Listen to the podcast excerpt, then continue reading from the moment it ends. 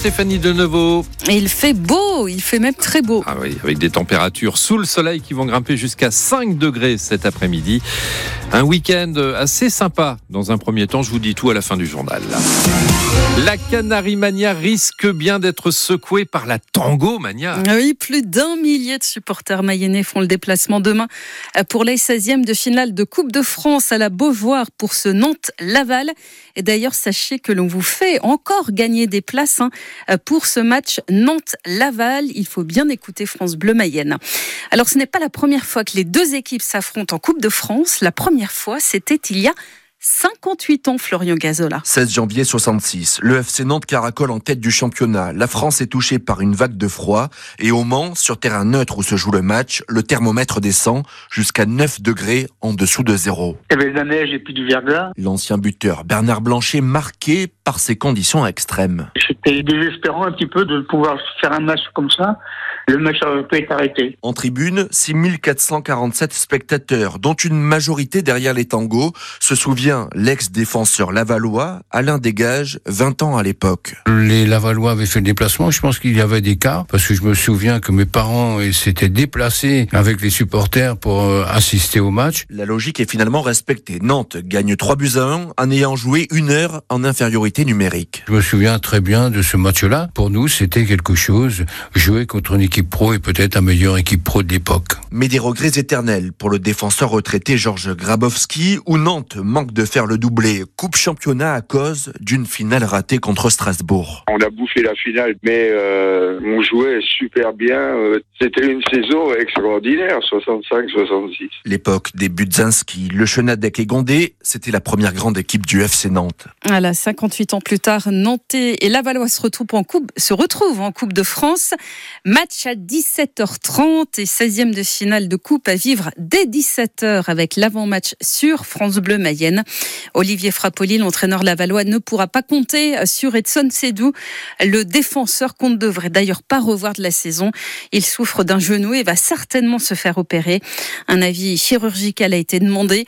Edson Sedou, 32 ans, a disputé tous les matchs de la saison dernière, mais seulement 3 cette saison. Et puis dans six mois, la France va vibrer pour les Jeux Olympiques. Mais une profession, elle n'a pas vraiment la tête à la fête, c'est la police. Pour les policiers, pas le droit de prendre des congés pendant les JO de Paris, donc du 24 juillet au 11 août, donc en plein été.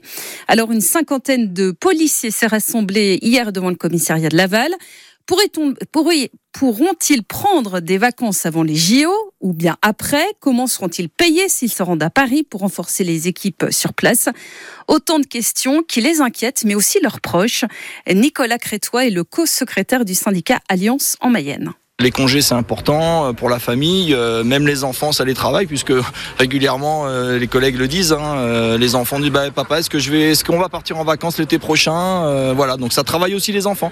C'est, une, pression qui est, sur le fonctionnaire, qui est sur la, famille, le couple, et également sur la famille entière avec les enfants. Donc on a besoin de réponses. Les collègues ont besoin de réponses. ça monte en pression. Là, aujourd'hui, effectivement, c'est un mouvement en plus pour montrer qu'on est capable de se mobiliser. Ça va être euh, gentil, ça va être calme, ça va bien se passer.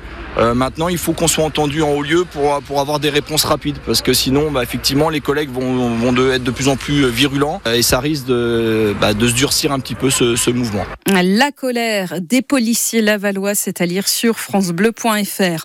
Verdict attendu ce soir dans l'affaire Théo, ce jeune homme grèvement blessé lors d'une interpellation en Seine-Saint-Denis. Il a eu le sphincter déchiré, il est devenu incontinent presque sept ans après les faits. L'affaire Théo est devenue emblématique des violences policières. Trois policiers comparaissent hein, devant les assises de Seine-Saint-Denis. Des peines de trois mois à trois ans de prison avec sursis ont été requise. C'était pour lui un jeu, un jeu qui pourrait bien le conduire en prison. Un adolescent de 13 ans interpellé à Laval, soupçonné d'être l'auteur de centaines fausses alertes à la bombe en Mayenne mais aussi à Rennes ou encore à Toulon. Il a reconnu les faits en garde à vue. L'adolescent souffre de troubles de la personnalité. C'est à lire sur l'appli ici. Un enfant meurt chaque mois à l'hôpital Necker de Paris par manque de soignants. Oui, il n'y a pas assez de perfusionnistes en France. Ce sont eux qui s'occupent de la circulation du sang pendant une opération à cœur ouvert. Payés comme de simples infirmiers, ils réclament un vrai statut et donc veulent être mieux rémunérés. Ils ne sont que 300 en France et ce n'est donc pas assez à leur danier. Depuis cet été, un enfant meurt tous les mois faute de pouvoir être opéré du cœur à l'hôpital Necker. C'est le chef du service de chirurgie cardiaque de l'hôpital parisien qui a lancé l'alerte en décembre car il manque de personnel au bloc et en particulier de perfusionnistes, un métier très pointu qu'exerce Laurent Mathieu au CHU de Bordeaux. Le sang du patient est dévié vers une machine de circulation extracorporelle, il est oxygéné et ensuite il est réinjecté au niveau du patient pour assurer sa survie pendant que le cœur est arrêté pour que le chirurgien puisse intervenir sur un cœur qui ne bouge pas et, qui est euh, vide de sang. Comme les autres perfusionnistes, il s'est formé sur le tas car il n'y a pas besoin de diplôme pour exercer. Pourtant, il existe une formation, elle dure deux ans en plus du diplôme d'infirmier, mais elle n'est pas valorisée. Les infirmiers euh, qui viennent remplacer les perfusionnistes et qui partent à la retraite sont assez vite rebutés par les responsabilités qui sont importantes et un salaire qui suit pas donc et des heures supplémentaires à rallonge pour pallier le manque de personnel. Laurent Mathieu a fondé le syndicat national des perfusionnistes et il attend un geste de la nouvelle ministre de la Santé. Sinon, avec ses collègues, ils envisagent de se mettre en grève. Le secteur du tourisme est en passant de retrouver son niveau d'avant-crise Covid grâce à la reprise des voyages en Asie et ça malgré les tensions aussi internationales, notamment au Proche-Orient.